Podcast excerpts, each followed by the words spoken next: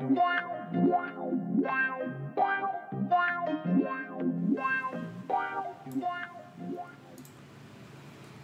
大家好，我 Hello，是大家好，欢迎大家收听跟收看汉吉爸、汉吉妈北美经验谈，我是汉吉爸。我是汉吉妈，大家好。哎，那今天呢，我们要来聊一下有关精神疾病的一些题呃主题，因为我们最近在看一个韩剧叫《It Is Okay 呃 Not to Be O 呃 Not to Be Okay》呃 To Be Not Okay 好像是这个，然后就是中中文是是神经病没关系啊。啊，是神经病没关系，嘿。然后就是我们看一看，因为它里面其实就在讲述有，就是有讲述一些呃反社会人格啊，或什么一些精神状况方面的内容。然后所以就是刚好看一看，就想说，哎，来讲解一下，就是北美这边对于这个方面的这个处理吗，还是什么？就是北美方面对于精神疾病治疗的资源，还有他们医院的那些呃方式，跟在台湾的治疗方式跟台湾的资源有什么区别？对，那首先，因为这一块的话，我本身接触没有比较没有那么多，但是就我所理解，像加州以前的话，那时候他们是在这个精神疾病跟这些院所，就是按照顾中心院所是，就是州政府花了蛮多的费用在这方面，但是后来因为一些因素，就是那时候加州又欠联邦政府太多税税收，所以就是那时候川普那时候就把很多医疗预算砍掉，然后那时候砍了之后，很多院所就支持不支支撑不下去之后，就变成现在就是有时候去看，像旧金山最明显就是它路上就是 homeless 就是特多，就比五年五六年前多到还就是随便路上你可能走路都会碰到一个这样，是蛮严重，因为这会影响到你呃当地居民的的安全问题啊等等。那今天先用汉先来先从让汉吉妈来讲述一下，像以加拿大的这个医疗体系，他们的一些资源，他们就大概一些介绍这样。我在嗯台湾跟加拿大都有看过心理医生，就是智商，然后也都有见过社工。我觉得台湾的话，其实台湾就是比较，因为毕竟这种在欧美已经就是研究多年，台湾毕竟比较还是这是一个比较新的病，就是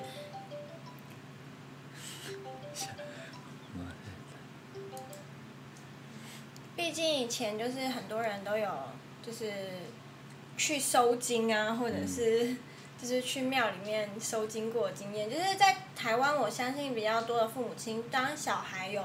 比如说自闭倾向啊，或者是有精神疾病方面的问题，家长是普遍倾向于觉得，哎，他应该是中邪了，然后就我也还蛮不少朋友喝过那个倒在丝袜里面的浮水过的，但对。就是因为中邪啊，所以就要喝符水啊，他给你收精。然后这边的话就是，我我在这边第一次会去接触到社工跟心理医生，是我十四岁的时候在加拿大，然后我有一个好朋友他自杀了，然后那个时候我就很就是因为我不知道怎么办才好嘛，然后也没有就是在家人这方面是得不太到慰藉，所以我就跟我们就是。这里的每一间学校里面都有 counseling，就是它是有点就类似社工，就是帮你，如果你心里有什么疑问啊，需要排解的话，你可以去安排时间见他们，然后他们就会给你一些辅导。然后那个时候就是因为去见了那个心灵辅导师之后，他就推，所以后来又去看了一段时间的，就是儿童社工，就建社工。嗯哼。蛮，我觉得这边的呃，就是医疗是蛮好的。我因为因为我有这样的经验嘛，然后我也是有，就是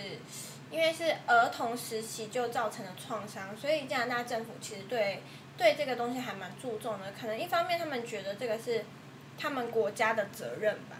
所以他们就是有像我之前去上了很多那种这边多伦多有一间医院叫 Women's College Hospital，我就去上 g o o Therapy，然后也见了社工，这个前前后后加起来一年多，嗯快两年。其实我现在要回去也还是可以，就是都是嗯加拿大政府他们就是 cover 我的费用，所以还蛮好的。嗯然后，但是我们公司也有给我这个就是费用可以去看心理医师，所以我就目前觉得就先用公司的保险，但是因为最近也因为疫情，所以也没有办法去看医生。嗯，像像这个，因为在欧美，就我所接触了解，就是像因为他们美国很多这些军人啊什么，其实他都有这些战后的创伤的症候群，就那种 PTSD 那种，然后所以美国在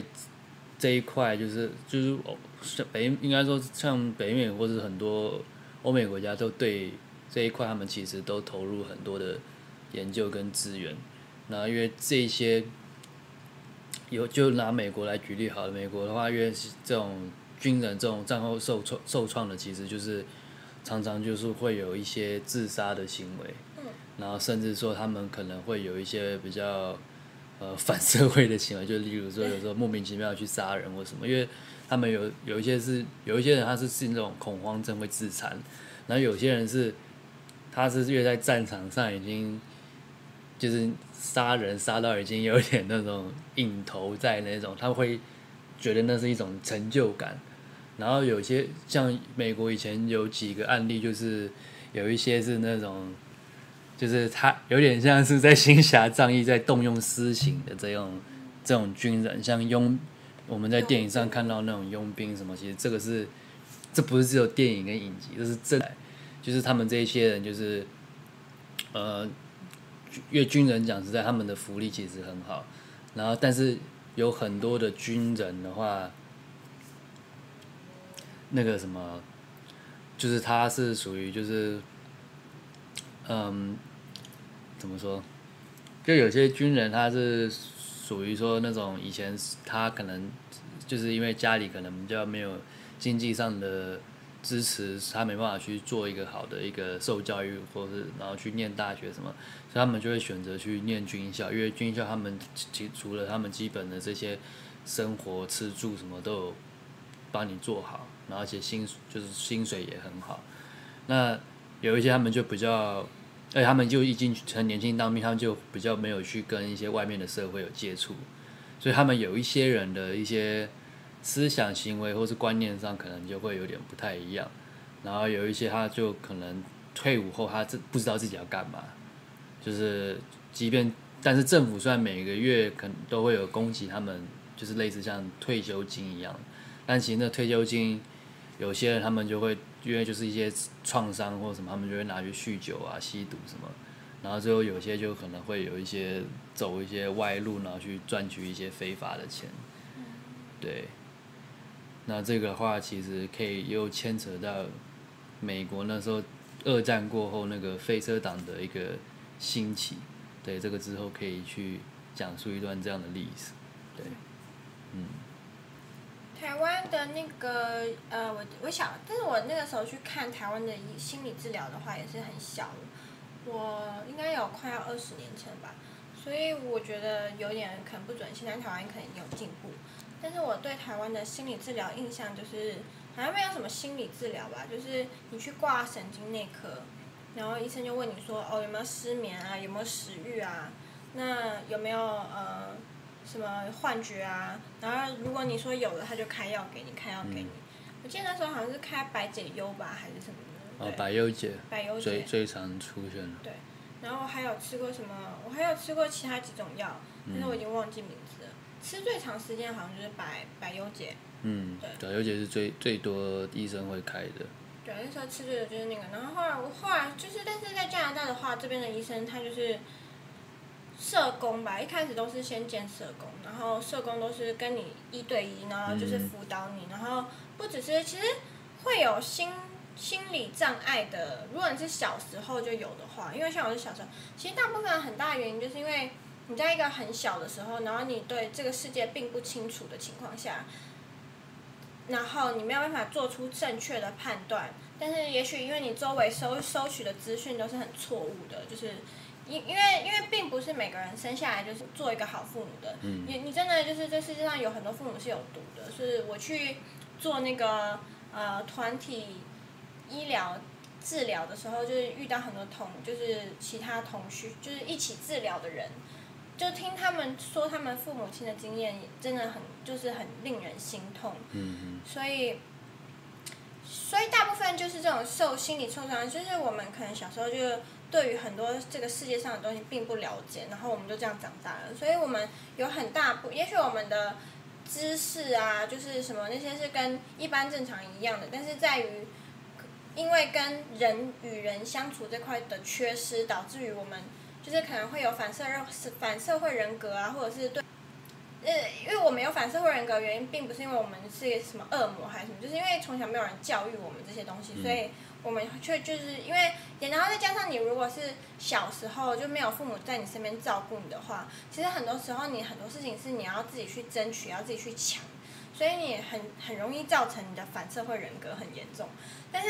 呃，社工如果可以跟你就是一对一的。了去了解你小时候的什么问题啊什么的，就会比较能够简易的去把这些可以不要造成社会，因为反社会人格是一，我觉得其实比精神疾病更可怕，因为你是看起来像正常人一样，然后你可以去正常的公司上班，你可以去做各种的事情，只是你内心人格是是反社会的，所以就是是会一个是一个炸弹的可能，就是当哪一天你突然爆炸了。就精神疾病的人，你看得出来他精神疾病，可是反社会人格的人，他只是就是内心的思考思考方式跟一般人完全不一样而已，所以你并不会觉得说哦需要特别提防他，但是等你真的要提防他的时候，他可能已经爆炸，就是这也是另外一个现在他们很就是政府很忧心的事情，因为。之前其实，在多伦多也有发生过那种蛮多那种，就是突然精突然间精神异常的人，比如说开车在路上开到人行道上，把路人就是像保龄球一样撞撞飞啊什么这一类的也都有，或者是直接就是坐公车拿刀捅人，这些都有。所以，这是就是现在很多政府他们其实都花很大的精力在注视这一块，因为这个确实会对社会造成很大的不良影响，还有很大的危险。因为像有些家家里，他们就是家里有出现这样的人，他们不会去正视这个事情，他们就可能就把他丢到疗养中心或者什么，然后就丢在那自生自灭。但是有些疗养中心，它毕竟它毕竟是所谓的这种小机构，然后它能支撑多久，其实有时候很难讲。那有些它机构倒了之后。如果他又没有做好后续的这些程序的话，其实这些人就是会被流浪到街头，因为他们家人也不愿意来去接他们回去照顾他们。那有一些可能是有其他的原因，这也不晓得。但是这个这些人如果今天没有去受到一个好的呃照顾或者什么的话，其实是会去影响到其他的人，对。对，所以就是我还蛮感谢，就是加拿大政府。在我小时候有给我这么多资源，让我就是因为其实看电影现在是非常昂贵的，就是一个小时两三百块加币这种，如果你是一个小朋友，根本不可能负担得起。但就算你家里有嗯有父母亲好了，两三百块，其实如果你每个礼拜都要看一次，也是一个一笔相当大的金额。但是因为那时候就是嗯我的学校的 counselor 发现。发现了我有这些问题，然后他们又把我找到社工，然后社工让我去看医生，然后就是让我的人生没有因为就是这种心理创伤疾病而走偏，就是我也是一直有努力的在往前，因为我 我我觉得啦，其实一个小孩，如果你很小的时候周围没有人照顾你的话，走偏其实是蛮容易的事情啊，因为小时候就是心理智商什么都不是很健全的情况。当你有问题的时候，并没有一个可以诉说很成熟的人给你很好的意见的时候，你确实很有可能就只有很好一点，就是可能嗯，顶多就是呃未婚怀孕啊什么的，嗯然后坏一点可能就吸毒或者是被人口贩子贩卖之类，你都不知道啊。被拿来利用什么的，对，很难说，就是这种东西很难讲。就是我是还蛮感，而且在加加拿大，他们有一个法规是，不管多过了多少性跟虐童的案件是没有法律追溯期的，就是他并没有在你半年之内一定要报案，不然就不不算这件事情。嗯还有在在加拿大跟台湾比，有一个东西我觉得挺好，就是在加拿大，你只要是儿童打电话报警，警察一定会很正视这件事情。嗯但是我其实我小时候就是也有报警，就是说，因为我在家被打到脑震荡，然后我就报警。但但是那个警察后来又打电话回来，然后就是变成是我母亲接的，他就跟他说，哦，那小孩子恶作剧，嗯所以他们就也没有来处理。但这个就是在这边是不可能的，就是如果小孩子打电话，他们一定会派警察来。对，对，然后也有那种中国大妈，因为不清楚这边法律，然后就在路上就是扇小孩巴掌，就就被就是直接关进警察局里面。所以其实，在加拿大跟美国这件事情都是很严重的。是，就是跟台湾其实是大家所认知的是不同的，对，就是不可以随便打小孩。对，哎，就是不是不管你随不随便都不能打。嗯，好，那我们今天就是，嗯，就是大概略讲述这个部分。那如果有想要更进一步了解，呃，这些内容的话，可以在下面留言，然后我们之后会再做一个这样的内容。对，对，那